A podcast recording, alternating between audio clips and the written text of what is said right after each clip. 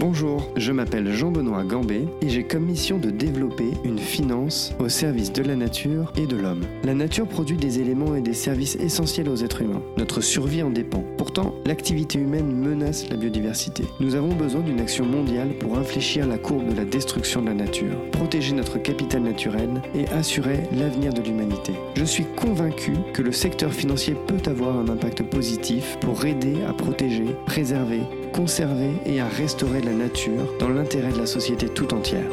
Dans ce podcast, j'invite des femmes et des hommes qui se battent quotidiennement pour changer les choses et qui mettent la préservation de l'environnement au cœur de leurs décisions d'investissement ou au cœur de leur mission. Aujourd'hui, j'ai le très grand plaisir de recevoir Sylvain Lambert, associé et responsable de la practice développement durable chez PwC. Dans cet entretien, nous nous demandons si le développement peut être durable et nous échangeons sur toutes les nouvelles obligations auxquelles les sociétés corporate et les sociétés financières sont soumises. Nous nous interrogeons aussi sur le rôle des commissaires aux comptes dans l'audit de l'extra-financier et de l'avenir de la comptabilité financière. Nous parlons également, bien sûr, de biodiversité. La vision de Sylvain est très éclairante. Je suis persuadé que vous passerez un excellent moment. Bonjour Sylvain, merci beaucoup d'avoir accepté mon invitation. Est-ce que tu peux te présenter s'il te plaît? Oui, bonjour, euh, merci de m'avoir invité. Bah, je suis euh, associé chez PwC et euh, je suis un des deux associés qui pilote l'activité de conseiller en développement durable de PwC. Est-ce que tu peux nous expliquer un petit peu ton parcours et comment tu es arrivé jusqu'ici? Pas mal de hasard, beaucoup de travail. Mon parcours, je suis un homme des montagnes, donc du Vercors ça a son importance hein, à un moment, puisque c'est une des justifications essentielles de mon arrivée dans le développement durable. Sinon, je ne l'aurais pas raconté. Donc, j'ai fait à la fois euh, un double cursus, un dans le ski, et ce qui est naturel quand on est des montagnes, et euh, parce qu'il faut bien faire des études, un en fac d'économie. Et puis, j'ai fait un choix un moment entre le ski et les études, et j'ai décidé de continuer les études. J'aime toujours autant le ski, et après la fac d'économie, j'ai fait un, un master à Subdeco à Paris, à l'ESCP, qui m'a amené vers le monde de l'audit et du conseil. J'ai commencé ma carrière chez Arthur Andersen comme auditeur financier, donc super classique. On fait une grande école, on fait de l'audit, ce qui était enfin des très grands débouchés dans les années 90. Et assez vite, on en a, comme tout jeune auditeur, on peut avoir envie de faire autre chose. Je voulais faire du conseil, et à ce moment-là, il y a eu Rio, Rio 92, le sommet de la Terre. Je rappelle donc que j'ai des montagnes. Je suis pas, j'étais pas en tous les cas à l'époque quelqu'un d'hyper engagé, militant, mais je suis un homme qui avait fait une partie de sa vie dans la nature, qui est très sensible à ça. Plus Rio, et je me suis dit, à un moment, il y a peut-être quelque chose à creuser quand on conseille les entreprises, peut-être une dimension qui arrive sur ce sujet-là. Et euh, bah, j'ai proposé à ma maison à l'époque de réfléchir à ces sujets. Ils ont dit non, c'est trop tôt. Et par relation, on m'a dit, mais il y a quelqu'un chez PwC qui est en train d'avoir la même idée que toi et qui réfléchit à ça, on peut te le présenter. Et donc j'ai rencontré cette personne qui s'appelait Thierry Rass, qui à la fois a quitté PwC, mais qui a quitté la planète depuis, puisqu'il est décédé euh, il y a quelques années. Et euh, Thierry euh, me dit, on s'est très bien entendu, me dit, mais voilà, je cherche un bras droit, quelqu'un avec qui monter l'affaire, et on s'est lancé. Donc on a proposé un plan à PwC qu'il a accepté. Et en janvier 94, on a mis la lumière dans euh, ce qui est toujours l'équipe développement durable de PwC. Mais à l'époque, on était deux. Il n'y avait pas de clients, pas beaucoup de savoir, il n'y avait pas Internet, je le dis souvent à l'époque hein, pour les plus jeunes. C'est-à-dire quand on cherchait à savoir développement durable, on faisait pas Google. On faisait, on va à la bibliothèque, on faisait on passe des coups de fil, mais sans. D'ailleurs, je me dis aujourd'hui, je ne sais, plus vraiment comment on a fait. Je me souviens d'avoir fait beaucoup de photocopies, d'avoir cherché des, revues en anglais, de la documentation et des choses comme ça. Mais je, n'imagine pas comment on a fait sans, Internet. Mais on l'a fait. Tu peux nous expliquer un petit peu les grandes différences du développement durable, justement, quand tu as commencé, ou dans les dix premières années, on va dire, et puis euh, les peut-être les cinq dernières? Alors, quand j'ai commencé, le développement durable était très. Euh, D'abord, il était, balbutiant et naissant, c'est-à-dire qu'il y avait peu de savoir. Le développement durable, on en parle vraiment de façon structurée la première fois en 87. Hein. C'est le fameux rapport de Madame Brundtland qui dit il faut chercher. Enfin, en fait, quand on prend conscience, enfin, quand une partie, un petit peu du monde scientifique, du monde des ONG et un petit peu du monde économique, mais surtout onusien, se dit le modèle économique dans lequel on est depuis la fin de la Seconde Guerre mondiale ne passe peut-être plus avec le modèle de la courbe démographique que l'on a. Et donc l'idée, c'est de dire, mais est-ce qu'il est possible de trouver un mode de développement qui soit durable, d'où le terme développement durable, le fameux développement où nous on peut se développer, nos enfants, petits-enfants peuvent aussi. Et c'était une question qui était posée, c'était pas une affirmation. Et donc à ce moment-là, le développement durable, c'est à la fois une théorie onusienne, une question euh, scientifique ou euh, d'ONG se disant mais euh, l'économie ne va plus, mais il n'y a pas grand-chose d'autre que ça. Et donc les premières entreprises qui commencent à réfléchir à ces questions ont un prisme d'abord très environnemental, très tournée sur les risques. Et nous, d'ailleurs, nos tout premiers clients au début des années 90 sont des gens qui veulent expliquer, des entreprises qui veulent expliquer bah, qu'elles polluent pas, voire qu'elles maltraitent pas leurs salariés. Et le développement durable, eh bien, à ce moment-là, c'est très centré autour des risques environnementaux et on va dire des, risques sociaux et de bien traiter ses collaborateurs. Et c'est que petit à petit que l'idée globale va se construire à coup de, de crise ou à coup de réglementation. Par exemple, au milieu des années 90, en 1996, Life Magazine fait sa couverture avec un enfant qui est en train de coudre un ballon de foot. Et sur le logo, sur le ballon de foot, il y a un logo d'une marque de sport qui est bien connue, et c'est ce qu'on appelle l'affaire Nike, où en fait le monde découvre que dans la chaîne de valeur de très grandes marques, il peut y avoir des problématiques sociales, des problématiques en matière de droits de l'homme. C'est pas qu'on n'était pas choqué avant, c'est juste qu'on n'avait pas l'information, qu'on ne savait pas. Et à partir de là, ben, les entreprises commencent à se dire, effectivement, pas polluer, c'est un sujet, bien traiter ses collaborateurs, c'est un sujet, mais j'ai peut-être aussi le sujet de la chaîne de valeur. Et petit à petit, au fur et à mesure du temps, cette question du développement durable va s'élargir euh, en termes de thématiques et va s'élargir aussi en termes de profondeur par rapport aux préoccupations des entreprises. C'est-à-dire qu'elle va sortir des murs de l'entreprise. Ça va plus être seulement une question de risque, mais aussi une question d'opportunité. Ça va être une question de mes fournisseurs, mais aussi de mes clients. Et puis, ça va devenir aussi une question beaucoup plus large sociétale. Et ça nous arrive, pour répondre à ta question, au sujet d'aujourd'hui de ce que c'est. En tous les cas, moi, je ne peux partager que ma vision et les convictions qu'on a dans la maison PwC. Mais pour nous, aujourd'hui, bah, c'est un sujet euh, extrêmement large, probablement un des sujets majeurs. Et quand on le regarde avec le prisme entreprise, euh, c'est un sujet qui rend l'entreprise aujourd'hui, en tous les cas, qui la met au niveau d'un acteur sociétal, d'un acteur euh, qui se préoccupe à la fois de ses enjeux propres, de ses enjeux de son écosystème direct, mais aussi de son impact au-delà de ses murs. Et l'entreprise aujourd'hui, autour de ces questions, est en train presque de se définir comme un acteur euh, sociétal. Mais on y reviendra peut-être. Donc vraiment, on est parti d'une vision très limitée et très risque pour arriver à une vision très large bande et beaucoup plus sociale et économique que purement risques environnementaux. Aujourd'hui, vous êtes combien dans l'équipe Dans ton équipe? Alors aujourd'hui, euh, j'ai deux façons de répondre à ça. Je m'excuse de cette complexité. Euh, première réponse très simple. Dans l'équipe que Émilie Bobin, qui est mon associé, et moi, nous pilotons, nous sommes une centaine de personnes en France, à peu près 2500, 3000 dans le monde. Mais par ailleurs, notre président Monde a annoncé il y a trois ans que c'était une des trois priorités stratégiques de PwC et qu'on allait investir 12 milliards de dollars et recruter 100 000 personnes sur ces questions. Alors il y a deux origines à ça. Un, je vais commencer par la deuxième. Euh, pour nos collaborateurs, c'est essentiel. Nous, si on n'a pas de gens qui euh, signent des contrats de travail chez PwC, on, a beau être très fort, euh, à un moment, on va être très limité dans notre capacité de se développer. Donc l'attractivité, donc les collaborateurs nous demandent vraiment à la fois ce qu'on fait pour nous en tant qu'entreprise, mais aussi est-ce que c'est possible quand on vient chez PwC et qu'on n'est pas forcément dans l'équipe développement durable de faire du développement durable. Donc ça, c'est la deuxième raison. La première raison, c'est qu'on voit qu'évidemment les questions que nous posent nos clients nécessitent des équipes comme les nôtres extrêmement pointues, mais aussi quand on fait de l'audit, quand on fait du conseil en fiscalité, quand on fait du conseil en système d'information. Bah aujourd'hui, être en pointe, c'est aussi adresser ces questions. Juste un exemple concret pour comprendre ça. Je fais euh, du conseil en système d'information, je déploie des architectures IT chez mes clients. Eh bien, le client va nous poser des questions, par exemple, de l'empreinte carbone des systèmes IT qu'il va développer. Et un consultant IT, c'est peut-être pas. Moi, mes équipes, on n'est peut-être pas des spécialistes du IT, mais si je prends des spécialistes IT chez nous, des spécialistes développement durable, on sait répondre à un client. Et c'est pour ça qu'on a lancé cette opération-là, et qu'aujourd'hui, au-delà de l'équipe de 100 personnes euh, dont je viens de te parler, on a monté en puissance pas mal d'équipes, et aujourd'hui, ce sur quoi on communique, c'est euh, à peu près 400 personnes en plus sur les 6000 personnes de PwC en France qui ont été formées et qui travaillent avec nous un petit peu, moyennement ou beaucoup sur les sujets développement durable. Aujourd'hui, euh, j'ai l'impression, en tout cas, le podcast s'appelle Finance et biodiversité, et quand je prends vraiment le prisme financier, j'ai l'impression que développement durable pour la finance et pour euh, la réglementation euh, et pour le régulateur, c'est beaucoup le climat. Est-ce que toi, tu as aussi cette, cette vision euh, ou cette, cette, impression que moi pour la finance? Et puis, j'aimerais bien t'entendre un petit peu sur le sur l'ensemble, parce que toi, tu ne travailles pas que sur la finance, mais sur tout le monde corporel. Alors oui, alors tu as raison. tu as raison, c'est une bonne analyse, mais on, on peut l'expliquer au moins par deux points.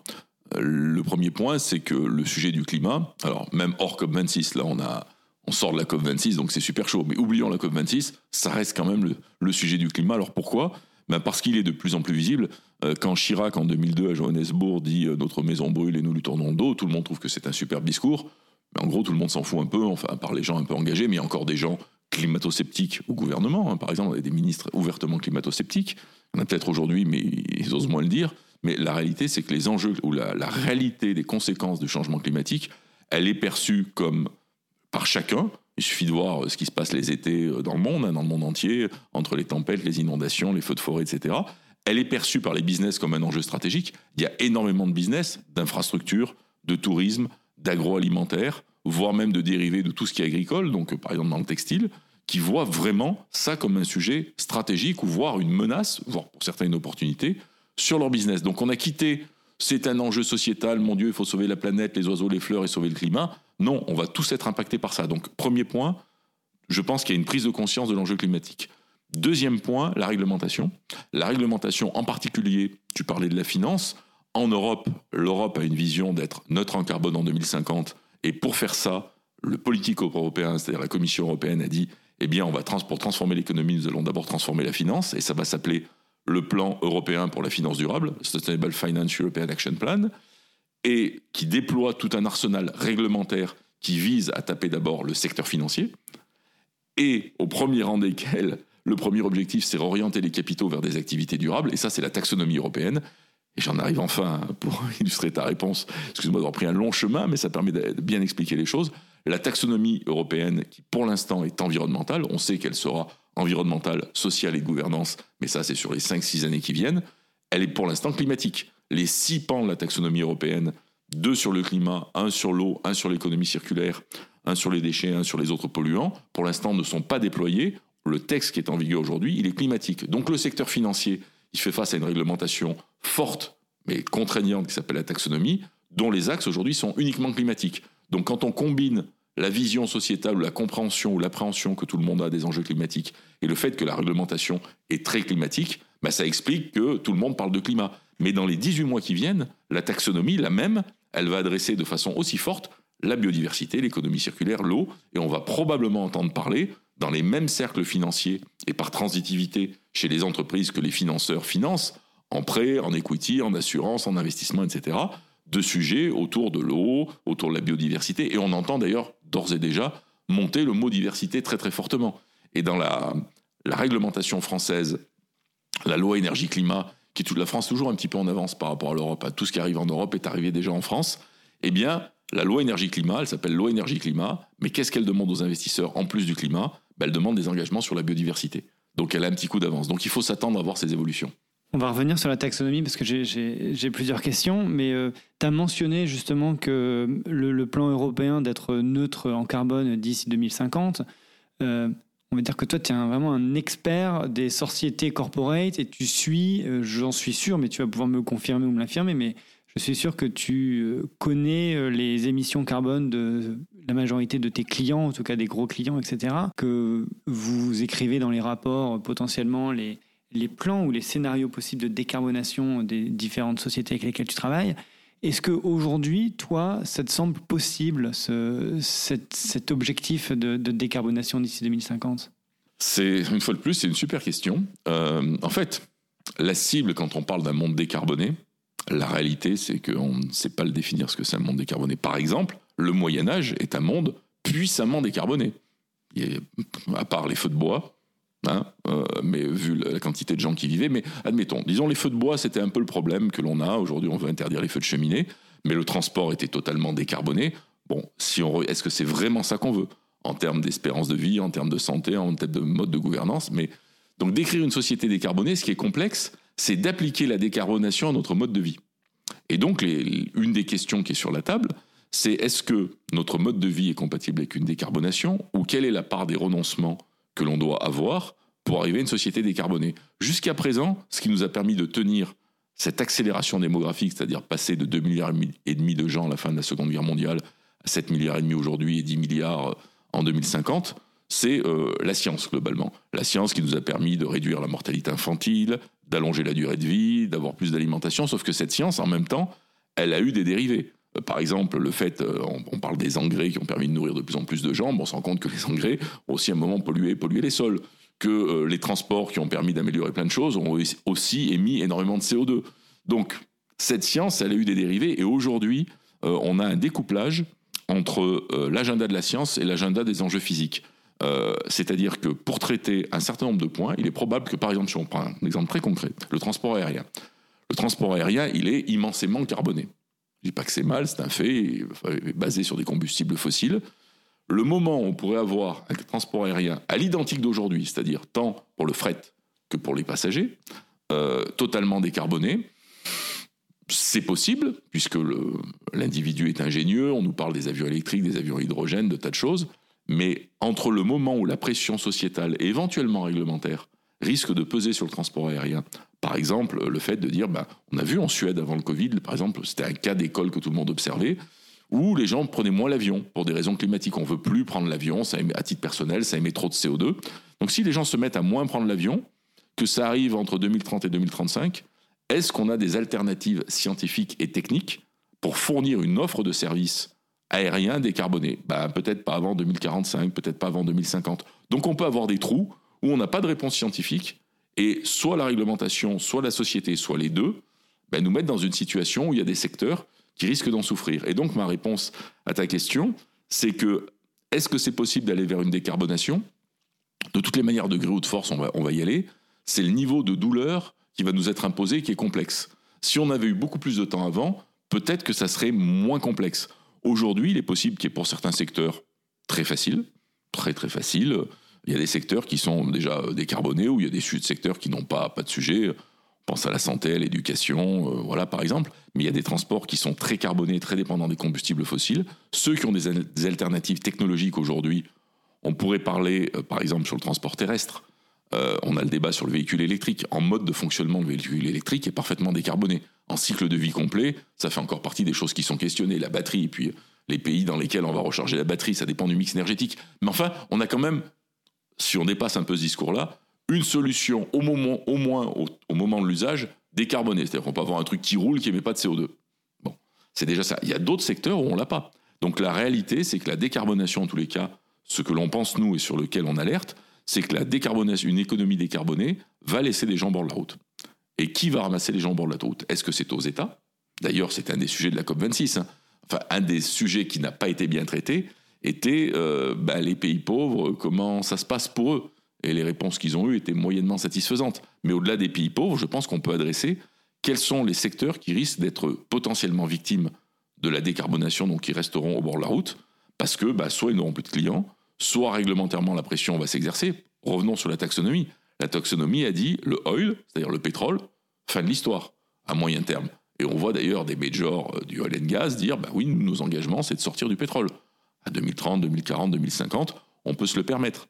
Donc, c'est un sujet super complexe. Va-t-on y arriver? De toutes les manières, c'est quoi les alternatives? Soit on n'y arrive pas, et on va dans les scénarios les plus sombres du GIEC, qui sont plutôt, relèvent plutôt de films hollywoodiens en termes de catastrophes, et c'est une option. Soit euh, on y arrive moyennement, et ce que nous dit le GIEC et la COP26 aujourd'hui, c'est que la cible sur laquelle on est parti, c'est 2,7 degrés. 2,7 degrés, c'est chaud, c'est le cas de le dire d'ailleurs, c'est un univers un peu complexe. Donc, toutes les manières, on va tendre vers ça, où la nature va nous y pousser. C'est-à-dire que la température va tellement augmenter qu'à un moment, euh, voilà, donc, sujet compliqué. Alors, on a parlé plusieurs fois de la taxonomie. On va, on, va en parler euh, d'une manière un petit peu plus euh, opérationnelle. Euh, aujourd'hui, la réglementation va demander, en tout cas dès 2022, à toutes les sociétés leur, le pourcentage d'alignement avec cette taxonomie, c'est-à-dire le pourcentage de chiffre d'affaires, si je, si je schématise, qui va être généré par une activité dite durable selon l'Union européenne. Euh, est-ce que vous, Price, euh, ce sont des questions que vos clients euh, commencent à vous poser? Ce sont des questions qu'elles se posaient déjà il y a six mois? Ou alors est-ce que c'est pas trop encore le sujet pour vos, pour vos clients corporate, mais vous êtes sûr que ça viendra à partir de 2022 C'est quoi un petit peu la tendance de marché sur cette demande de calcul d'alignement? Alors, la tendance est extrêmement forte. Elle touche d'ailleurs, tu parlais des clients corporate, elle touche aussi nos clients investisseurs. On a deux grandes catégories de clients les investisseurs et les corporates. Et dans les corporates, on a des petites, des moyennes et des grandes entreprises. Et les, deux sont concernés. D'abord parce que la réglementation les concerne, et les deux sont concernés. Donc oui, c'est un énorme sujet, mais en fait, ça, lève le point euh, d'une des très grandes questions, euh, pas philosophiques, mais très très opérationnelles derrière toutes ces réglementations, c'est la question de la data. Alors la data, ça fait moins rêver que sauver la planète, sauf que ce que demande la taxonomie, et ce que tu cites est exactement ça, on va devoir publier la part de chiffre d'affaires alignée euh, avec la taxonomie, d'ailleurs, et les CAPEX et les OPEX, mais enfin bon. Ben, la question qui est sur la table, c'est est-ce que c'est possible techniquement? Et les questions que nous posent nos clients sont de deux natures. Premièrement, bien comprendre euh, les textes. Les textes, il faut le dire, sont extrêmement complexes. Euh, je pense que dans quelques années, quand on aura du recul, ça va aller mieux. Mais pourquoi ils sont complexes? D'abord parce qu'ils sont en cours de déploiement. On le disait tout à l'heure, la taxonomie n'est qu'à un tiers du déploiement de la taxonomie environnementale, et la taxonomie environnementale n'est qu'un tiers de la taxonomie complète. Et cette taxonomie renvoie à d'autres textes. Renvoie au texte la CSRD, la Corporate Sustainability Reporting Directive, donc la directive sur le reporting des entreprises. Elle renvoie à des textes sur euh, le reporting extra-financier des acteurs investisseurs, la SFRD, donc ils vont devoir expliquer comment les produits financiers sont montés en regard de leur durabilité. Donc il y a des rebonds entre plusieurs textes européens. Les textes se déploient sur les cinq prochaines années, donc on est en train de parler d'un texte qui est en partie déployé, qui renvoie des textes en partie déployés, dans un contexte mondial où d'autres taxonomies existent dans d'autres pays et où les Américains et les Asiatiques, en particulier les Chinois, nous disent mais nous aussi on va avoir nos textes en matière de finances durables. Donc là on a un, maelstrom extrêmement complexe. Et aujourd'hui, euh, les clients donc nous demandent de comprendre, d'anticiper ces maelstroms et de se préparer à fournir l'information. Et on voit bien, pour en revenir à mon point, qu'une des questions clés et très basiques, c'est la data. Et euh, si on devait résumer autour de, la, de ces questions-là, bon, il y a deux phrases qu'on aime bien. La première, c'est no ESG, no money. C'est-à-dire que, en gros, c'est la tendance vers laquelle on va. Ça va devenir un élément important du financement des entreprises. Et deuxième point, c'est que la data ESG va devoir devenir aussi, euh, va devoir devenir égale à la donnée financière dans tous ses aspects. En termes de qualité, en termes d'accessibilité, ça veut dire qu'il faut des systèmes. Aujourd'hui, les systèmes de reporting, ils ont été conçus pour fournir un reporting annuel. C'est ça, là, à part quand on pilote de l'énergie dans des laminoirs à froid, donc on a les trucs en temps réel. Mais globalement, le reporting ESG, il est fait une, fois par an. Les contrôles internes sont ce qu'ils sont. L'audit externe obligatoire de ces données tel qu'il est prévu par les textes, c'est un audit dit en assurance modérée, qui est loin encore de l'audit des comptes. Donc, est-ce qu'on va évoluer? Bah oui, parce que l'usage qui va être fait de la donnée ESG par les investisseurs, par les parties prenantes, par les entreprises elles-mêmes, va devoir devenir aussi important qu'une donnée financière. Et donc, une des problématiques majeures qu'ont les entreprises aujourd'hui, ce sont d'assembler, de collecter et de réunir les datas et les informations demandées par les textes. Et le régulateur l'a compris d'ailleurs, puisque euh, malgré toute la bonne volonté, parce que nous, ce qu'on observe, c'est vraiment les entreprises, elles y vont plutôt. Euh, d'ailleurs, on a bien vu aussi un des, un des outputs de la COP26, c'est quand même une grosse mobilisation du secteur privé. Qu'il soit contraint ou engagé, la réalité, c'est qu'il y a une vraie mobilisation. Mais là, on bute sur un sujet à court terme, qui est la qualité de la data. Et on est en train de demander à cette data dès maintenant une grande qualité, alors qu'elle a encore un chemin à suivre en termes, qualitatifs pour progresser. Et d'ailleurs, une des réponses du gouvernement français sur l'application euh, de la taxonomie, c'est que l'audit de ces informations qui, qui, va être fait, qui est un des pans obligatoires, sera l'année prochaine un audit de présence, c'est-à-dire qu'on va demander aux auditeurs de s'assurer que l'information est publique, mais pas encore d'auditer le détail de l'information. Et je pense que le message qu'envoie ainsi le régulateur, en tout cas je ne l'ai pas demandé, mais je pense que c'est ça. dire on vous laisse un peu de temps pour vous préparer à avoir une donnée super fiable. On sait bien que ça va être compliqué dès l'année prochaine. Donc on vous demande juste de la mettre, de faire en gros vos meilleurs efforts. Et on vous laisse un peu de temps pour arriver à une donnée extrêmement structurée. Alors justement, c'est un point euh, assez, euh, assez important que tu, que tu mentionnes là, euh, en particulier sur ce que tu disais sur l'audit de présence et sur la, l'assurance modérée. Est-ce que tu peux juste rentrer un petit peu plus dans les détails? Si je Enfin, moi, j'ai deux questions à te poser. C'est, euh, je suis une société corporate, je veux connaître mon alignement à la taxonomie et je veux que Price me donne un tampon en me disant bah, mon alignement à la taxonomie c'est de 15%. Est-ce que vous aujourd'hui vous avez les capacités avec tu parlais de données etc de fiabiliser de dire oui on est sûr euh, tu voici le rapport et on te, on te donne ton ton alignement à la taxonomie ou alors est-ce que dans vos rapports vous allez dire c'est selon euh, parce que c'est tellement compliqué à calculer comme tu le disais c'est effectivement, on te donne 15%, mais il faudrait vérifier ça, ça, ça, ça, ça, ça, ça, ça, ça, ça, qu'on peut pas forcément faire parce que sinon il nous faudrait un an pour tout, tout calculer. Donc ça, c'est une première, première question pour toi. Et ensuite, ma, deuxième question, c'est euh, dans un deuxième temps, quand vous allez faire, vous, votre audit justement sur ce que tu disais, euh, comment vous allez faire enfin, c'est, tellement énorme finalement comme contrôle. Euh, comment vous pouvez mettre en place ou, vérifier que l'alignement est correct? Encore des bonnes questions. Alors, un, euh, nous, on peut, euh, enfin, on va devoir le faire. Donc, auditer une information en matière de taxonomie, c'est auditer une information. voilà, le, sujet que tu poses, c'est. On, on va pas dire c'est 15%, c'est à l'entreprise de. Là, je me mets dans la posture de l'auditeur. C'est comme sur les comptes. L'auditeur, il dit pas votre chiffre d'affaires, il est bon, il est mauvais, votre chiffre d'affaires, il est tant. Il dit le chiffre que vous publiez au titre de votre chiffre d'affaires, il est vrai ou il est faux. Le, but de l'auditeur, c'est pas le bien ou le mal, ce sont les agences de notation. Le but de l'auditeur, c'est vrai, faux. Ou c'est vrai avec un commentaire ou une réserve, ou euh, c'est presque vrai il manque ça. C'est ce qui s'appelle une réserve dans les comptes. Bah là, c'est pareil, les entreprises vont publier. Là, si je me mets, après, je parlerai si on est en conseil d'entreprise. Si nous sommes euh, auditeurs de ces informations taxonomiques, c'est-à-dire que nous sommes les commissaires aux comptes de la société, bien là, la société va nous présenter une information.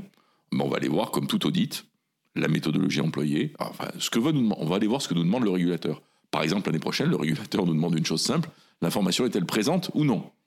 Donc, ça, on va dire que c'est un audit simple. Voilà. Et c'est pour ça que je disais le message qui est envoyé aux entreprises par le régulateur, c'est 2022, tranquille. On va pas aller au-delà, il n'y aura pas vraiment de challenge. ouais. Mais euh, l'avenir de cette donnée, quand je reviens à mon point, la donnée ESG va devoir de- devenir aussi qualitative que la donnée financière. À un moment, elle va être auditée. Alors pour l'instant, l'audit des données ESG sous les aspects de réglementation européenne sont sur cette assurance modérée. Alors ça veut dire quoi l'assurance modérée? Ça veut dire les deux niveaux en matière ESG qui existent aujourd'hui, c'est l'assurance modérée qui est la, tradu- la traduction de limited assurance et l'assurance raisonnable qui est la traduction de reasonable assurance. Donc voilà, on n'est pas les parce qu'il y a un texte international qui est l'ISAE 3000 qui définit les niveaux d'assurance sur l'information extra-financière. La différence entre modéré et raisonnable, elle est à deux niveaux. Elle est sur le périmètre, c'est-à-dire que les textes nous disent que pour faire de l'assurance modérée, on doit tester au moins 20% du périmètre de l'information. Et donc, en conclusion, on émet une assurance limitée. C'est-à-dire que on dit voilà que sur la base de nos travaux, euh, nous n'avons pas observé d'erreurs significatives. En assurance raisonnable, il faut qu'on soit à plus de 60%, donc avec un périmètre plus large, donc plus le même travail mais beaucoup plus large. Et là, on peut conclure que on n'a pas observé d'erreur et qu'il nous semble que la donnée est fiable. Ce qui n'est pas tout à fait la même chose qu'en assurance modérée. On va dire qu'on n'a pas constaté d'erreur sur la façon dont la donnée était construite. Donc voilà, là, l'Europe a annoncé qu'à partir de 2027, elle, allait réfléchir sur le fait d'imposer l'assurance raisonnable sur les données ESG. Donc ça veut dire qu'elle se donne un peu de temps parce qu'elle a compris qu'il y a un sujet de data, mais dans les textes, en tous les cas dans les projets de l'Europe, elle dit 2027, c'est le moment où on va reposer la question du niveau d'assurance sur les données extra-financières. Et nous, nous sommes convaincus qu'à, ah, je vais donner la vision euh, que l'on a dans la maison PwC, hein, mais que après 2027, on va dire autour de 2030, on pense même qu'après 2030, les normes comptables vont changer. Euh, les on a vu un petit, euh, un petit, euh, un petit euh, projet sur ce sujet avec ce qu'a annoncé l'IFRS à la COP26. L'IFRS, qui donc, les grands standards comptables internationaux, nous a dit bon, on va faire l'International Sustainability Standard Boards, et l'IFRS se propose de faire le standard international en matière ESG. On verra. L'Europe est en train de le sortir dans le cadre de la réglementation européenne. Pour l'an prochain, le standard reporting ESG régulé européen doit sortir. Et les États-Unis, l'autorité des marchés, a dit nous aussi on va en faire un. Et peut-être l'Asie va en faire un. Donc on part euh, vers plusieurs référentiels. Mais nous, nous pensons vraiment qu'au bout de tout ça, au-delà de 10 ans, on aura peut-être un ou deux standards qui seront régulés, que les normes comptables vont complètement évoluer pour intégrer ça profondément, et que l'assurance qui sera donnée sur cette information, on n'aura plus d'extra financier et de financier, on aura une notion de performance globale, et il y aura un niveau d'assurance qui sera adapté à la nature de l'information. Voilà. Donc oui, aujourd'hui, on peut faire euh, ce genre de travaux. Je rappelle que sur les données taxonomiques, la moitié de l'information est auditée par le commissaire aux comptes. Les CAPEX, les OPEX et le chiffre d'affaires, c'est audité. L'alignement, ce qui va nous demander d'être revu, c'est la méthodologie qui, pour le coup, est réglementée. C'est-à-dire qu'on ne calcule pas un alignement. C'est pas l'entreprise qui va dire tiens, j'estime que. Elle doit suivre des- Et nous, ce qu'on va nous demander de vérifier, c'est que l'entreprise a bien suivi dans tous ses aspects les textes européens, nous montrer les sources et les éléments, et on pense que c'est complètement euh, réalisable. Donc vous avez probablement chez euh, PwC l'habitude de, travailler sur des sujets euh, nouveaux, parce qu'à chaque fois vous travaillez sur des réglementations, etc.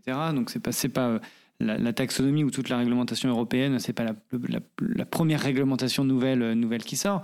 Mais comment vous faites pour justement former vos équipes à tous ces sujets complexes? Parce que je suppose que ça demande beaucoup de temps de développement, beaucoup de temps de formation en interne. C'est quoi un petit peu vos, je vais pas dire votre, secret, mais euh, comment vous faites finalement pour monter toutes vos équipes à, niveau? Alors, un, euh, la réglementation est un gros sujet de travail en ce moment parce qu'en fait, la RSE est devenue un champ de réglementation. Heureusement, il n'y a pas que ces sujets sur lesquels on fait de la R&D, il y a, plein d'autres sujets. La question est très pertinente. hein. Bah, comment on fait? Euh, donc moi je vais répondre évidemment que pour PwC, mais en même temps c'est la question qui est posée. D'abord, on est une équipe qui, qui investit beaucoup. Nous, notre R&D, c'est pas des laboratoires, c'est pas des scientifiques qui développent, mais une partie de notre investissement, ce sont des études. D'abord, nous sommes présents dans un certain nombre de think tanks parce qu'on pense que bah, c'est pertinent de confronter des idées avec d'autres gens qui sont soit des think tanks professionnels, j'en cite un ou deux, France Invest, qui est, qui est l'association des fonds de private equity, par exemple, ou des think tanks sociétaux, le Global Compact. Émilie, mon associée, est administratrice du Global Compact. Moi, je suis vice-président de l'ORS, qui est l'Observatoire de la RSE, qui est un think tank d'entreprise de syndicats et d'organismes publics. Donc, on, bah, comme tous les membres qui sont des entreprises, des conseils, on brainstorm avec eux. Et je pense que nous, dans notre équipe, nous devons sortir entre 10 et 12 études par an. Donc évidemment, quand on fait une étude, bah, on n'est pas en train de facturer des clients pour dire des choses très triviales. Ça veut dire qu'on est prêt à investir. Donc là, on va sortir, on vient de sortir avec l'Institut Montaigne une étude sur le coût du carbone. On a sorti il y a très peu de temps une étude qui s'appelle, qu'on sort tous les ans, Carbon Factor, sur le rapport consommation d'énergie, émission d'énergie par les grands producteurs d'énergie en Europe, qu'on sort depuis, depuis 20 ans. On en sort une avec le, pacte mondial des Nations Unies, avec le Global Compact, dans 15 euh, jours, 3 semaines, sur la pratique des entreprises autour des objectifs de développement durable. Bref, on en sort en permanence. Donc ces études, comment on les choisit? Bah, En fait, on se pose la question très régulièrement, est-ce qu'on est sur les bons sujets? Est-ce qu'il y a des nouveaux sujets qui, qui, qui montent? Est-ce qu'il y a des choses où on n'est pas? Est-ce qu'il y a des choses où on devrait être? Exemple en ce moment, la biodiversité. La biodiversité, c'est pas un sujet sur lequel mon équipe a travaillé il y a 10 ans, 10-15 ans pour la Commission européenne. Ça fait 10-15 ans qu'on ne travaille plus là-dessus. Et aujourd'hui, on est en train d'examiner est-ce qu'on devrait retravailler sur la biodiversité Ou est-ce que c'est un marché qui est pris par d'autres acteurs? Est-ce que c'est un marché pour nous? Est-ce qu'on a les compétences, pas les compétences Et donc on examine. On fait ça comment? En allant dans des think tanks, en se cultivant, en dédiant une à deux personnes qui regardent le sujet, qui prennent les tendances. Est-ce qu'on est un acteur légitime là-dessus? Est-ce qu'il y a peut-être des gens plus légitimes? On a fait ça sur l'économie circulaire il y a 7-8 ans. Et en fait, la réponse a été apportée euh, oui. Et un de nos collaborateurs s'est énormément développé là-dessus. On a fait quoi? On est rentré dans des think tanks, on a fait des études régulièrement sur l'économie circulaire. Ça nous a amené à être très bons sur, le sujet du plastique. Et aujourd'hui, on accompagne des clients sur des stratégies d'économie circulaire, sur des sujets de plastique, etc., etc. Donc voilà comment on fait. On va dans des endroits où, où les gens brainstorment sur ces sujets. On fait des études. Donc c'est notre R&D. La question que tu posais, c'est exactement ça on fait ça. On fait aussi en sorte, euh, ça aussi c'est un des grands projets qu'on a lancé il y a deux ans, puisqu'on a depuis la conviction que le recrutement ne va gérer que 40% de nos besoins, à peu près. C'est-à-dire que le sujet a complètement explosé, on a énormément de besoins, notre équipe c'est 100 personnes, ça peut-être 150 personnes dans deux ans, c'est pas ça qui nous habite, ce qui nous habite c'est d'être sur les bons sujets. Donc s'il faut qu'on soit 300, on sera 300, s'il faut qu'on soit 100, on sera 100. Mais euh, ça veut dire que 60% de nos besoins, c'est pas le recrutement. Donc ça va être quoi? Bah, C'est ce que tu disais, la formation. En langage de consultant, on parle beaucoup d'upskilling, c'est le nouveau mot aujourd'hui, mais en gros, c'est de la formation. Et donc, on investit énormément sur le développement de programmes de formation pour nos équipes. Et là, on a lancé, il y a quelques mois, un programme de formation interne mondial sur lequel la France est pilote. Donc, on a un petit peu d'avance là-dessus. Et il est très simple. On a fait trois catégories de population. Il y a tout le monde. Et là, on a dit à tout le monde, ben, euh, vous avez tout le monde parle anglais chez nous, euh, tout le monde a des compétences digitales, ben, il y a un niveau de compétence minimum pour tout le monde en matière de développement durable. Ça repose sur euh, trois MOOC qui font à peu près 2h30 et là tout le monde doit y passer. C'est notre regard où on en est aujourd'hui. Ensuite, il y a les gens qui vont pas faire des projets en matière de développement durable, mais qui dans les dialogues avec leurs clients sont amenés à avoir un premier niveau de compétence pour pas être bonné euh, si le client pose une question. Donc là, ce sont plutôt des gens du management qui, par exemple, je parlais de l'exemple des IT, mes associés qui travaillent sur les IT, le DSI leur dit, et alors l'épuisement des terres rares, l'empreinte carbone des IT, il faut qu'ils aient un minimum de culture là-dessus. Donc ils ont des formations plus poussées, plus sectoriel ou plus technique euh, pour avoir ce premier niveau euh, de, je dirais, c'est un peu mieux parler, euh, c'est pas, encore être fluent en anglais, mais c'est pouvoir aller à l'étranger, demander sa route, son chemin, où manger, etc.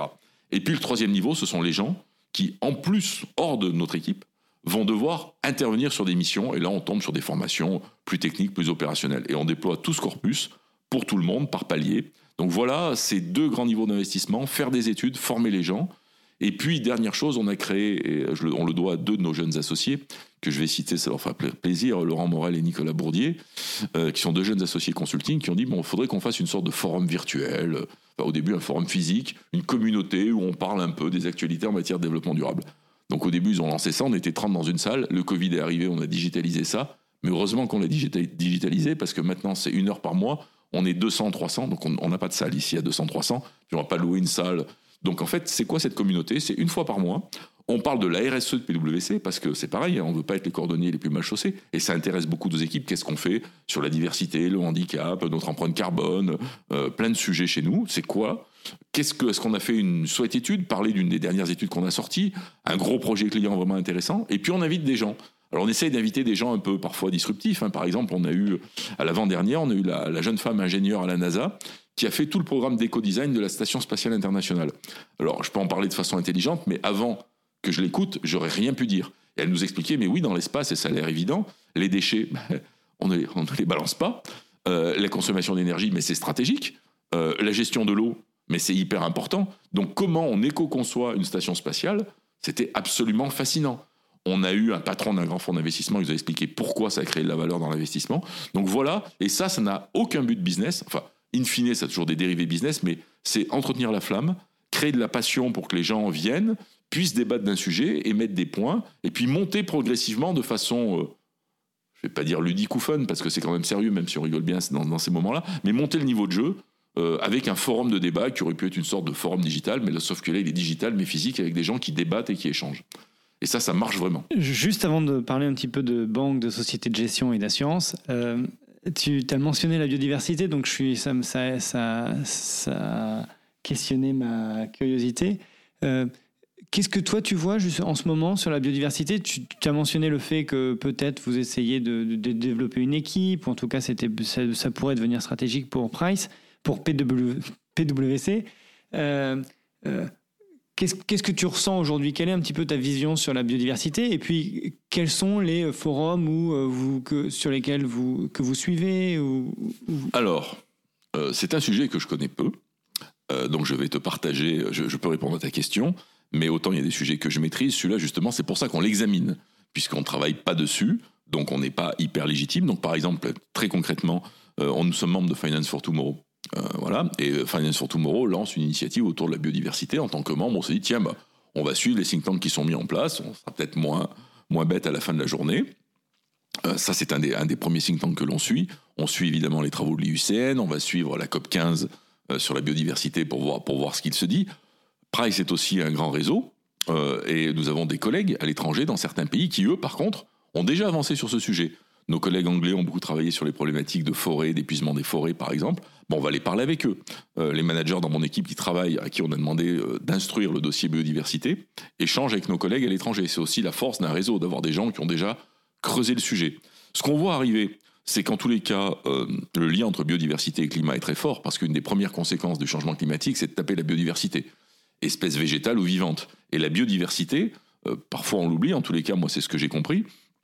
Un, c'est un enjeu euh, pour notre alimentation. Deux, c'est un enjeu euh, pour notre santé. Au-delà de se dire on va perdre des espèces, mais quand on voit les conséquences de la disparition d'une espèce végétale ou animale, c'est colossal. Quand on parle à des laboratoires pharmaceutiques, la biodiversité, c'est un enjeu majeur. Majeur pour eux, parce que beaucoup d'éléments encore dans les médicaments aujourd'hui sont issus de, de composés ou de composantes ou de molécules naturelles donc il y a énormément d'enjeux et je pense que, enfin, une de nos convictions, c'est qu'on va subir potentiellement les enjeux des impacts sur la biodiversité avant de subir des, enfin, de façon beaucoup plus forte, avant de subir les gros enjeux climatiques. Parce que même si on part vers plus de 2 degrés, on va le voir au-delà de 2040, 2050, et puis euh, ça, ça, va devenir de plus en plus brutal. Mais la biodiversité, ce que nous dit l'IUCN, c'est déjà dès 2030-2035, il y a euh, des espèces dont notre alimentation, notre santé dépendent, qui pourraient être très fortement impacté avec des vrais enjeux très très vite. Donc voilà ce que l'on voit arriver. Par contre, ce qui est plus complexe à appréhender, c'est euh, est-ce que toutes les entreprises sont concernées? Euh, Lesquelles sont les plus concernées? Euh, Quelles sont les solutions à mettre en œuvre? Est-ce que c'est un sujet éminemment technique que pour quelques secteurs d'activité ou quelques financeurs? Là, effectivement, on voit vraiment d'ailleurs euh, déjà, les ONG ont avait attaqué quelques grands acteurs de la finance au titre de la biodiversité euh, sur les 20 dernières années. Donc voilà ce que l'on voit arriver. Nous, ce qui nous intéresse, c'est, un, on est convaincu que c'est un gros sujet. Ce qu'on a besoin de comprendre, c'est qu'est-ce qu'on peut apporter concrètement. C'est là où on en est dans notre questionnement, pour être très honnête. Parce que si c'est pour dire que PwC fait de la biodiversité qu'on est trop fort, ça, un, ça n'a pas duré très longtemps aujourd'hui. Et assez vite, on va voir qu'on n'a rien à dire. Donc aujourd'hui, on est vraiment en phase d'instruction du dossier, de montée en compétences, d'investissement et de comprendre vraiment si c'est un marché pour nous au sens de est-ce qu'on est l'acteur légitime et quelles compétences il va nous falloir. Par contre, sur la conviction, c'est fait clairement notre conviction sur oui, c'est un enjeu majeur, oui, c'est un sujet qu'on va devoir aborder. Et d'ailleurs, le politique l'a répondu. C'est dans les textes et je pense qu'on va avoir, comme je disais tout à l'heure, énormément d'actualités, à peu près euh, à l'aune de ce qu'on a aujourd'hui avec le climat, dès que vont débarquer les textes taxonomiques autour de la biodiversité. Donc je pourrais bien répondre à ta question, peut-être dans un an, en te disant, bah, finalement, on a lâché l'affaire parce que ben, on a donné d'autres priorités, ou on s'est dit c'est pas pour nous, ou on a acheté euh, telle pratique sur la biodiversité qui nous paraissait très pertinente. Parlons des banques et des sociétés de gestion et des assureurs. Donc eux, ils sont euh, très fortement impactés par, une, par la nouvelle réglementation SFDR de l'Union européenne. Ma vision personnelle sur ce, sur ce secteur, dans les, dans les années qui viennent, donc un petit peu une, une vision, et j'aimerais bien que tu me dises ce que tu en penses, c'est de dire que euh, le métier de gestionnaire d'actifs va être fortement bouleversé et que alors que euh, dans les 20 dernières années, on demandait euh, à un gestionnaire d'actifs de prendre en compte le rendement et le risque, aujourd'hui, on lui demande de prendre en compte le rendement, le risque et la durabilité. et ça, ça impacte peut-être probablement énormément l'industrie financière, en tout cas l'industrie financière européenne, parce qu'elle est impactée par cette réglementation. Qu'est-ce que tu en penses bah, J'en pense comme toi, ça c'est la version courte. Après, je vais un peu développer. Non, je pense que euh, le, d'abord, on le voit, hein, le, driver réglementaire, déjà, il est très impactant. Tu cites SFDR et, tu as raison, SFDR, euh, ça va loin. Et d'ailleurs, il faut toujours revenir au point que j'évoquais, que ces questions réglementaires, hein, c'est toujours trois sujets. C'est une question de compliance. donc, qu'est-ce que nous demandent les gens? C'est comprendre les textes, ils sont compliqués. Comment on les met en œuvre? Deuxièmement, on se rend compte que c'est un sujet de data, donc il faut aller chercher les data. Et troisièmement, c'est un sujet de stratégie. Et on voit que SFDR, pour aller euh, un petit peu plus loin techniquement, en particulier sur la classification des produits financiers, avec les fameux trois articles, l'article 6, en gros pas de ESG, l'article 8 de l'ESG, l'article 9 de la super ESG sous forme d'impact, bah, aujourd'hui, il y a déjà, en tous les cas, concrètement, je ne suis pas en train de dire c'est bien ou c'est mal, là je partage une observation. Euh, les gens qui lèvent des fonds, par exemple si on prend les sociétés de gestion en private equity, donc des gens qui lèvent des fonds auprès de de grands euh, gestionnaires de fonds. Aujourd'hui, il y a déjà des questions qui arrivent en disant mais est-ce que le véhicule financier que vous êtes en train de créer pour lequel vous sollicitez mon argent pour constituer ce fonds, il va être quoi? Il va être 8, 9 Parce que 6, ça m'excite pas trop. Je peux comprendre que 9, peut-être pas, parce que ça va être un fonds mainstream généraliste, mais le minimum, c'est quand même 8. Et on verra dans quelques temps, parce que là, c'est une observation sur des cas concrets. Je ne peux pas encore en tirer euh, des enseignements en disant la majorité des levées de fonds aujourd'hui, les gens demandent 8 on a très peu de recul. Hein. Ça, ça date de mars 2021. Donc, euh, bon. Mais quand même, ce que l'on voit aujourd'hui et ce qui agite le débat chez les, chez les gestionnaires d'actifs, en particulier dans le private equity aujourd'hui, c'est cette question faut-il que tous nos fonds soient article 8 Et s'ils ne le sont pas, quelles sont les conséquences? Faut-il même peut-être qu'on ait dans notre périmètre un de nos fonds article 9 pour dire à un LPs qui viendrait chez nous euh, regardez, vous pouvez investir dans notre fonds article 8, puis par ailleurs, on va monter un nouveau fonds article 9, là, vraiment, un fonds d'impact. Là, le, truc est vraiment là. Et oui, ça va changer la pratique des gestionnaires d'actifs, parce que le rendement, euh, le risque et les questions de durabilité vont être sur la table. Et ça va amener un sujet d'ailleurs qui est un débat que le, Covid a remis sur la table, qui est le débat un peu court terme, long terme.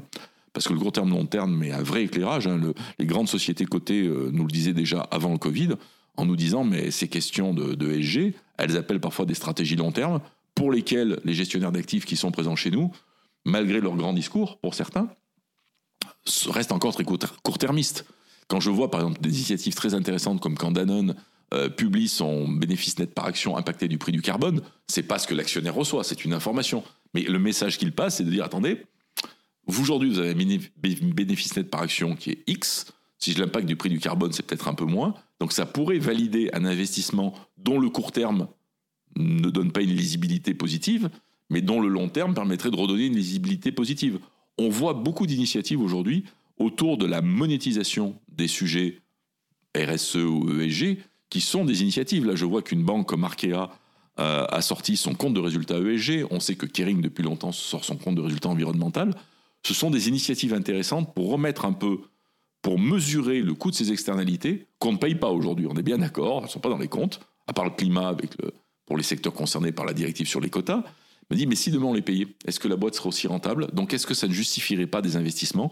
Et donc la question des gestionnaires d'actifs va se transformer. Je pense que si on observe, j'ai une, classe d'actifs que j'ai citée qui est extrêmement intéressante à regarder, qui est justement le private equity. Pourquoi elle est intéressante? Parce que c'est probablement la classe d'actifs la plus long terme. Par rapport à un asset manager qui joue sur les marchés cotés, Lui, il est extrêmement liquide. Il décide, alors on peut même aller à l'extrême avec les gens qui font du high frequency trading, donc eux, ils sont super liquides, ils jouent au millième de seconde. Mais j'achète un titre, je revends un titre. Je suis dans le private equity, même si je suis minoritaire, je rentre au capital d'une société qui n'est pas cotée, donc c'est pas la même opération. Je n'ai pas les mêmes informations qu'une société cotée parce que j'ai pas un univers d'investissement qui est noté par euh, des Moody's ou des Standard Poor's, donc je dois faire des due diligence. Puis j'en sors pas comme ça. D'abord, j'ai créé un véhicule qui est un fonds dans lequel des investisseurs ont abondé. Ce fonds, je dois l'investir et donc je suis super pas liquide. Et la, ma moyenne de durée de vie, si je prends les chiffres de France Invest, c'est 5 ans. C'est-à-dire je suis investi pour 5 ans et au moment où je cède mes parts de la société, donc je la revends, j'espère que quelqu'un d'autre va avoir encore 5, ans d'aventure. C'est-à-dire que mon univers est de 10 ans. Donc c'est pour ça que c'est intéressant d'observer cette classe d'actifs pour comprendre, et ce que tu disais est très très vrai, l'influence qu'a l'arrivée du critère durabilité dans les choix d'allocation, qui dans l'asset management côté est encore limité, mais en augmentation exponentielle. Ils faisaient de l'ISR depuis longtemps, mais là aujourd'hui ils sont vraiment en train de, de prendre ça en compte, que le private equity a peut-être 7-8 ans d'antériorité par rapport à ça, compte tenu de leur, entre guillemets, non-liquidité et de leur durée de vie. C'est-à-dire, je rentre en 2021 dans une entreprise, donc je vais la revendre en 2025-2026. Si je vois les textes où ils sont aujourd'hui, les attentes sociétales où elles sont aujourd'hui, les enjeux climatiques où ils sont aujourd'hui, la biodiversité qui arrive, si ma boîte elle est pas nickel, même de façon cynique hein, sur ces questions-là, est-ce que je prends pas un risque? Ça c'est au moins un minima pour les plus cyniques la question qui est posée. Pour les plus engagés, c'est bien évidemment, il faudra que ma boîte soit au top aussi sur ces questions. Mais dans les deux cas, le résultat est le même. Que je sois cynique en me disant, je prends peut-être un risque sur la valeur de la boîte, ou je suis très engagé, il faut que ma boîte soit très bonne là-dessus. In fine, je vais pousser le sujet dans la boîte et donc je vais peut-être ne pas sélectionner certaines cibles parce que je pense que en 2026, j'aurais pas eu les moyens de les transformer. Je voudrais rebondir euh, sur ce que tu disais euh, sur les sur les agences de, notation que, que, tu viens de mentionner. Justement, je, discutais avec une agence de notation il n'y a, pas très longtemps qui me disait euh, nous, on pense que L'ESG, c'est un risque systémique. Qui dit risque systémique dit euh, notation euh, réglementée. Et donc, euh, son, ce qu'elle ce qu'elle pensait, c'était que dans, par exemple, 5 ans ou 6 ans, il y allait avoir des notations ESG. Et là, je rebondis par rapport à ce que tu disais sur le long terme ou sur le court terme. Aujourd'hui, les agences de notation, elles notent sur un an. Et faire une notation ESG sur un an, chose que aujourd'hui beaucoup font, euh, ça n'a pas beaucoup de ça n'a pas beaucoup de sens, hein, je, suppose. Qu'est-ce que tu penses sur justement cette euh, les agences de notation qui pourraient mettre des notes ESG et qu'est-ce que ça impliquerait et les difficultés que ça poserait peut-être? Bah, je vais faire un parallèle avec une chose qu'on pense et qui est exactement dans, la ligne de ta question. Euh, nous, nous pensons même qu'à alors un horizon qui est pas immédiat, mais une fois de plus, je vais dire 2030, ce sera 2028, 2032, mais je vais dire 2030. Je pense que sur l'audit des comptes, on va même auditer du futur je vais expliquer un peu, sinon on va prendre pour un fou. Et mon président va descendre dans cette salle. En fait, c'est une conviction qu'on partage partout euh, chez PwC. En fait, aujourd'hui, l'information qui est liée à la performance, elle est très tournée sur des résultats. D'ailleurs, ce que note une agence de notation, ben, elle prend euh, le reporting de la boîte, le document de référence avec l'information financière et extra-financière, elle fonde sa méthode de notation, donc elle a les résultats, et donc elle publie euh, quelques mois après la sortie des résultats la note de la société, donc sur sa performance d'il y a quelques mois. Donc ça, ça sera toujours, ça, ça va toujours rester. C'est toujours intéressant de savoir où on est la société. Mais est-ce que ça, ça donne une information suffisante au marché? Je pense que les marchés ont vu, alors là pour le coup clairement avec le Covid, au 31-12-2019, il y avait des boîtes qui étaient en très bonne santé, qui étaient par terre au mois de juin 2020, parce que le Covid était passé par là. Donc ça veut dire qu'on a une information qui est partielle. Et donc, aujourd'hui, qu'est-ce que nous, nous pensons? Et une fois de plus, c'est une conviction. Là, je ne donne pas de leçon. Je partage vraiment. On peut être pas du tout d'accord avec ce que je dis, mais c'est vraiment, nous, on investit et on fait des choses parce qu'on pense que ça, ça va arriver. Donc dans notre politique d'investissement, dans nos stratégies, on est en train de se préparer à ça. Peut-être on se trompe, peut-être on se trompe pas, on verra bien. Donc ce que l'on pense clairement, c'est que la notion de performance, et donc ça va répondre à ta question, va évoluer dans deux champs. Aujourd'hui, elle est très résultat et très financière et comptable. Elle va évoluer au plan thématique, c'est-à-dire qu'elle va être, on a le, financier, l'extra-financier, je l'ai un peu dit tout à l'heure, nous on pense que tout ça va se merger complètement et qu'on va parler de performance globale. Et d'ailleurs, on voit que de plus en plus les fonctions finance dans les entreprises réembarquent les éléments ESG parce qu'ils voient bien que quand ils parlent à leurs banquiers, à leurs assureurs, à leurs investisseurs, c'est de moins en moins le gentil questionnaire tick the box et de plus en plus des vrais dialogues. On n'est qu'en 2021, mais si on tire le trait à quelques années, on voit que ça devient important. Donc ça, c'est l'évolution thématique de la notion de performance. Et l'autre, qui est ton point, c'est l'évolution temporelle. À côté de la notion de résultat, d'ailleurs, on va toujours demander aux entreprises, bah alors les résultats à la clôture, Mais on va demander, première couche qui va être de l'impact. C'est quoi l'impact de vos résultats et votre chiffre d'affaires? C'est X, mais euh, ça crée quoi comme externalité positive et négative d'ailleurs au plan social et environnemental? On a déjà un petit cadre autour de ça, les objectifs de développement durable, la recherche d'impact, la mesure d'impact. Donc très bien, ça marche vachement bien votre boîte. Mais est-ce que c'est au détriment Est-ce que votre boîte, elle est en train de détruire, on va dire, euh, l'avenir de l'humanité? Je prends des grands mots, mais au moins on comprend ce que je dis. Ou est-ce que votre boîte, elle est plutôt, ok, elle a des impacts négatifs, mais elle est plutôt du côté des solutions que des problèmes? Et d'ailleurs, il y a une phrase qui résume ça, c'est il n'y aura pas d'entreprise qui gagne dans un monde qui perd. Même si je suis super cynique, effectivement, si le monde se casse la gueule, mes clients, mes collaborateurs, mais il n'y a plus de sens. D'ailleurs, petite anecdote, un des grands patrons euh, du CAC 40 euh, nous disait, quand on lui disait mais c'est quoi le plus important pour votre société en 2030, il nous disait bah, faut que nos stratégies soient toujours lisibles pour nos actionnaires, mais surtout qu'elles soient acceptées sociétalement. Je trouvais ça intéressant. Et puis à côté de l'impact, alors là c'est une autre de nos convictions, on est persuadé que la notion d'engagement et de vision prospective va être quelque chose qui est clair, dont les investisseurs vont avoir besoin pour prendre des décisions. C'est quoi votre stratégie? Aujourd'hui, bien sûr, la stratégie, elle est là, mais quand même, on est très barycentré sur les résultats. Où vous vous projetez Quels sont, ou quelle est votre cible à 2025, voire à 2030, en termes d'effectifs, en termes climat, en termes biodiversité, enfin, en termes... Donc ça, aujourd'hui, ça commence à arriver. Euh, je ne peux pas citer tous les noms, mais il y a une, une autre société du CAC 40 qui a annoncé son plan stratégique à 2030 en matière de développement durable avec des cibles. Son conseil d'administration lui a dit super, mais on veut que tous les ans, on ait des points d'étape pour savoir où on en est par rapport aux objectifs. Alors, ce n'est pas auditer 2030, mais c'est quand même avoir un contrôle sur un plan à 2030. Et si c'est le conseil qui le demande, c'est quand même les représentants des investisseurs. Et nous, on pense qu'au bout, peut-être évidemment pas avec le même niveau d'assurance, parce qu'on peut faire de l'assurance de l'image fidèle comme sur les comptes, sur les résultats, Enfin, si quelqu'un sait faire l'image fidèle sur 2030, qu'il m'envoie son CV, on l'embauche demain. Mais à part Madame Soleil, avec la fiabilité qu'on lui connaît, j'ai un petit peu de doute aujourd'hui. Et même avec l'intelligence artificielle, les modèles prospectifs, etc., on ne saura pas faire. Par contre, demander des éléments sur est-ce que les engagements qui sont pris reposent sur des bases solides, sur des éléments de gouvernance, est-ce qu'ils sont réels, sincères, qu'on alloue des moyens, qu'on se dote de dispositifs pour les contrôler, pour les suivre? Et je reviens sur le sujet de cette gouvernance, ou est-ce que c'est complètement du pipeau Il y a déjà des éléments d'évaluation qui sont faisables. Et nous, on est convaincus que dans le paquet de l'audit de performance globale qu'on aura, il y aura les résultats, il y aura la notion d'impact et il y aura des éléments liés à cette prospective-là. Et donc, ce que j'applique à l'audit là en répondant un peu longuement à ta question, je m'en excuse, je pense s'appliquera aux agences de notation. Mais pourquoi? Parce que les gens qui s'intéressent à la performance de l'entreprise, que ce soit les investisseurs, mais ça peut même être la société civile, vont dire mais super les résultats, mais moi j'ai besoin de savoir où elle sera dans 5 ans, et si c'est un acteur qui va détruire de la valeur sociétal qui est notre enjeu global, ou si c'est un acteur qui va plutôt en construire. Et donc l'agence de notation va lui dire, bah, faut noter un petit peu la, la promesse, alors peut-être avec d'autres méthodos, qui vont, être ils vont vivre la même chose que ce qu'on va vivre nous sur l'audit. Quand on va nous demander, qu'est-ce que vous pouvez nous donner comme niveau d'assurance sur les engagements à 2030 bah, L'agence de notation va lui dire, bah, qu'est-ce que vous pouvez dire? La boîte, vous la notez A aujourd'hui, si vous regardez ça, est-ce qu'elle est, euh, B, euh, A- ou triple A en 2030 Toutes choses égales par ailleurs. Ça, c'est vraiment une conviction. Je n'ai pas encore les solutions à tout, mais en tous les cas, ce que je peux dire, c'est que les investissements qu'on fait maintenant, la formation, les recrutements, sont calés sur cette vision-là. Pour en donner un exemple concret, on a fondé avec L'Oréal et Danone une chaire de comptabilité à Audencia, qui s'appelle une chaire de comptabilité multicapitaux, dont la mission sera de penser les standards comptables et la notion de performance dans 10 ans. Ce n'est pas notre métier de le faire, mais par contre, on pense que des académiques peuvent travailler avec nous, et ils travaillent avec nous sur ces questions-là. Et peut-être qu'on investit à perte et que ça va rien donner et qu'on a eu tort de penser ça. Mais on pense vraiment que ça, ça va arriver.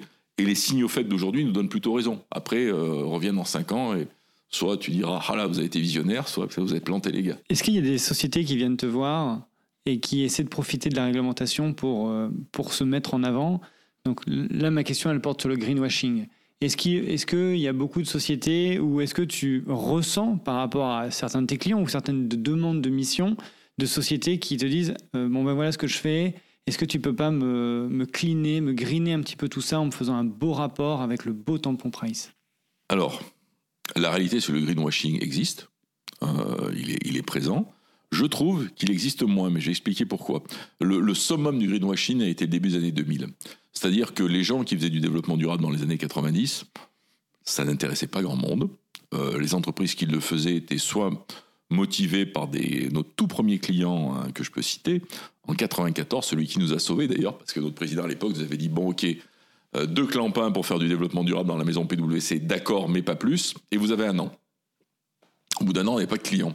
Alors, deux, c'est pas nos deux salaires qui allaient mettre en péril la maison, mais il fallait qu'on valide le modèle. Et à 13 mois, il y a le plus gros client à l'époque de la maison, qui était la société Rhône Poulenc, qui aujourd'hui n'existe plus, enfin elle existe chez Solvay et chez Sanofi, mais qui était le plus grand groupe français de chimie, d'agrochimie, de pharmacie, qui décide, alors, président visionnaire, Jean-René Fourtou, qui dit mais moi je vais donner à mon assemblée générale, en plus des comptes, un rapport sur les risques environnementaux et sociaux, très santé, sécurité au travail et pollution, pour expliquer qu'on peut investir chez Rhône Poulenc et que c'est pas une boîte euh, chez qui les salariés et l'environnement sont mis à risque.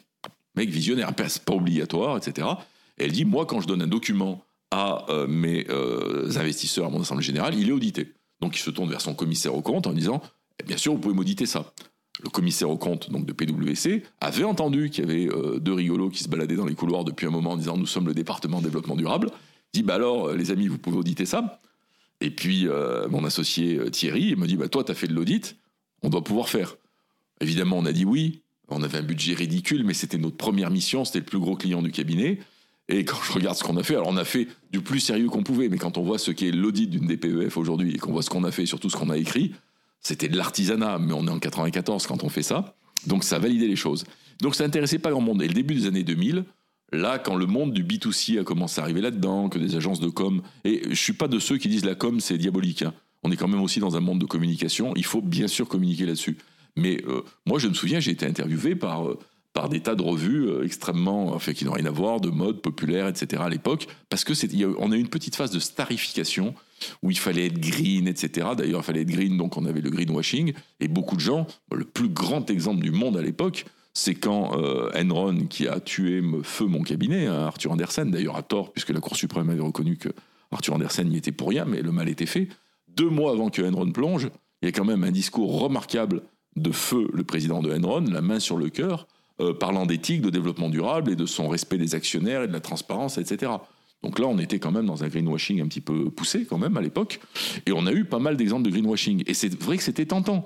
Euh, il y avait une énorme attente. Le développement durable met un vocabulaire aux mains euh, de n'importe qui, un individu, une entreprise, un politique, parce que le greenwashing, c'est pas que les entreprises, hein, c'est aussi les politiques, mais des mots sensationnels. Sauver son prochain, l'amour de la planète, euh, la diversité, les jeunes générations, la biodiversité, le climat. Enfin, c'est formidable. Vous êtes devenu un Avenger avec le développement durable. Donc, c'est super tentant d'être un Avenger plutôt que d'être euh, vraiment quelqu'un qui, qui détruit l'humanité. Donc oui, il y a eu du greenwashing. Aujourd'hui, est-ce qu'on vient nous voir là-dessus? C'est compliqué de faire du greenwashing. Il y en a toujours. Mais aller donner de l'argent à un cabinet dont on sait qu'il a, je dirais même de façon cynique, une réputation à jouer, vous imaginez le risque pour un cabinet comme nous d'aller faire aider quelqu'un à faire du pipeau Mais euh, ça aurait peut-être été possible il y a 40 ans. Mais aujourd'hui, au moment des réseaux sociaux, où on a euh, des jeunes générations extrêmement affûtées, des analyses, des médias, Twitter, enfin, le niveau de jeu global moyen en développement durable est monté de façon considérable.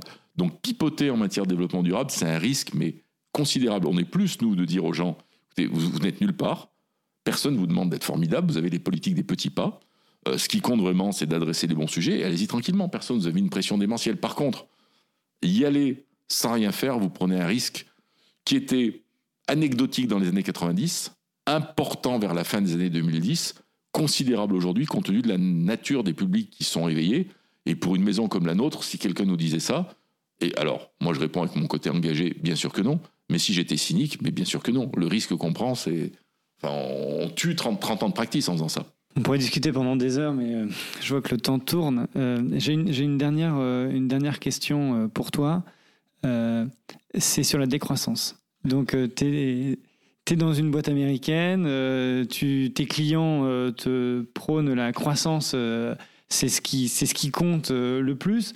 Je me doute que tu es très avisé, que tu as eu beaucoup de lectures sur, sur le sujet. J'aimerais bien savoir ce que tu en penses. Alors, une correction. PwC est un réseau, donc je suis obligé de le corriger, celui-là. En fait, PwC, c'est un réseau, c'est-à-dire qu'on adhère chaque pays. Ici, tu es dans une boîte française, alors qu'il y a un nom qui s'appelle PwC, mais PwC France est détenu par les associés de PwC France, dont moi. Et PwC est une boîte française qui appartient à un réseau international qui est pas plus barycentré aux États-Unis que d'ailleurs euh, qu'en Angleterre, ce sont des grands pays, mais il n'y a pas de consolidation. Donc on n'est pas américain, en France on est français, et le réseau est mondial. C'est vrai qu'il y a beaucoup d'Américains, mais il y a aussi beaucoup de Chinois. Il doit y avoir 20 000 collaborateurs en Chine, Il y en a peut-être, on est 270 000 dans le monde, 20 000 en Chine, peut-être un truc comme 50 000 aux États-Unis, 6 000 en France. Et voilà, ça c'était pour le premier point. Mais sur le sujet de la décroissance, c'est une méga question et c'est un des choix auxquels on doit faire face. Et le développement durable, justement, pose cette question. Le développement durable, c'est une théorie économique qui posait la question, comme je évoqué au début, de dire est-ce qu'il est possible de trouver un développement qui soit durable? Et ce développement, vous il y a deux types d'opposition à ça. Il y a ceux qui disent qu'associer développement et durable dans la même phrase, c'est pas possible. Ils disent compte tenu des enjeux aujourd'hui, non, c'est décroissance. Et puis d'autres, à l'opposé, qui disent on s'en fout. La science, l'homme a toujours trouvé, on est fait pour se développer, on s'en fout. La nature pourvoira à l'infini à nos besoins. Bon, il y en a quelques-uns, il y en a même un qui a été élu président des États-Unis comme ça. Mais euh, donc ça, ce sont les deux oppositions. Est-ce que la décroissance, ben, faut l'évoquer. Il y a probablement euh, peut-être une part de renoncement dans certains points. Quand je parlais tout à l'heure, par exemple, de choix compliqués, euh, la question qui nous est posée, quand tu me parlais de décarbonation, est-ce que dans la décarbonation, il y a une part de renoncement? Aujourd'hui, fiscalement, il y a une part de renoncement à certains sujets. Par exemple, je suis passionné de grosses voitures, après tout. Enfin, je dis pas moi, mais en général, je suis passionné de grosses voitures. Je peux, mais ça va me coûter super cher. même si commence à y avoir des grosses voitures électriques. Mais admettons, je suis passionné de grosses voitures à essence. Bah, euh, même si j'ai beaucoup d'argent, la fiscalité qu'on m'impose me donne un niveau de renoncement. Et si ma capacité financière ne le permet plus, je vais y renoncer. À quel point je vais renoncer de façon euh, agréable, contrainte, non agréable et volontaire C'est une grande question euh, qui est posée. Est-ce que sur certains points, il ne faudra pas décroître? Est-ce que la société décarbonée que j'évoquais, c'est une société qui a renoncé à un certain nombre de choses? Est-ce que la science va nous compenser? Moi, je pense que quelque part, on aura des renoncements. Je ne suis pas prêt à les appeler décroissance, parce que euh, je pense qu'il y a aussi des opportunités et des façons d'avancer. Je pense qu'on peut avoir des décroissances ponctuelles ou sur, sur certains sujets. C'est-à-dire, moi, je les appellerais plutôt des renoncements. Renoncer à certains points, à certains, par exemple, on peut avoir ponctuellement, je vais revenir à mon histoire, on va dire que je suis un maniaque du sujet, mais du transport, de dire, bah, je, moi j'adore aller aux quatre coins du monde pour mes loisirs, peut-être que pendant, euh, je vais moins y aller, euh, enfin je vais toujours aller aux quatre coins du monde, mais moins souvent. Parce que ça fait partie de mes renoncements auxquels je suis prêt. Et peut-être pour certains, c'est insupportable. Dire, mais attendez, ça fait partie de ma liberté, je ne peux pas. Décroissance renoncement, je pense que le débat est entre les deux, mais je pense en tous les cas que l'adaptation aux enjeux auxquels on fait face passera par des moments complexes et potentiellement douloureux. Le tout est d'anticiper les choses pour les cantonner, qu'on ait quand même plus d'éléments attrayants et positifs que des moments douloureux. Mais croire que ça sera un super chemin pavé de fleurs où on va avancer en chantonnant, se tenant la main vers un avenir riant, non. Ça va être. Euh, alors, je vais pas faire le Churchill en disant je vous promets du sang, de la sueur et des larmes, mais après, on va s'en sortir. Mais c'est quand même des moments complexes auxquels on fait face, et ça se fera pas sans des renoncements. Il y a une hypothèse qui est la décroissance, réellement. D'ailleurs, je pense que si on n'y arrive pas, la seule option qui va, à laquelle on va faire face, ça va être la décroissance, mais elle sera subie. Donc la meilleure façon, c'est d'anticiper pour ne pas avoir à trop vivre une vraie décroissance globale, ce qui à 10 milliards de gens nous mène vraiment à des catastrophes. Magnifique, ce sera le mot de la fin, Sylvain.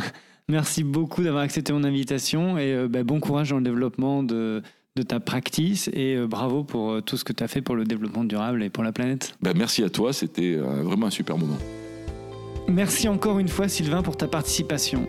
J'adore le terme renoncement qui m'a fait beaucoup réfléchir à la suite de notre entretien. Je commence à renoncer à certains produits et ça me permet d'appréhender ma décroissance consumérisme avec beaucoup de sérénité et beaucoup de plaisir. Si vous avez aimé le podcast, n'hésitez pas à écouter les autres épisodes. Merci à tous pour vos messages très sympathiques et à très bientôt pour une nouvelle interview. D'ici là, prenez soin de vous, des autres et de la nature.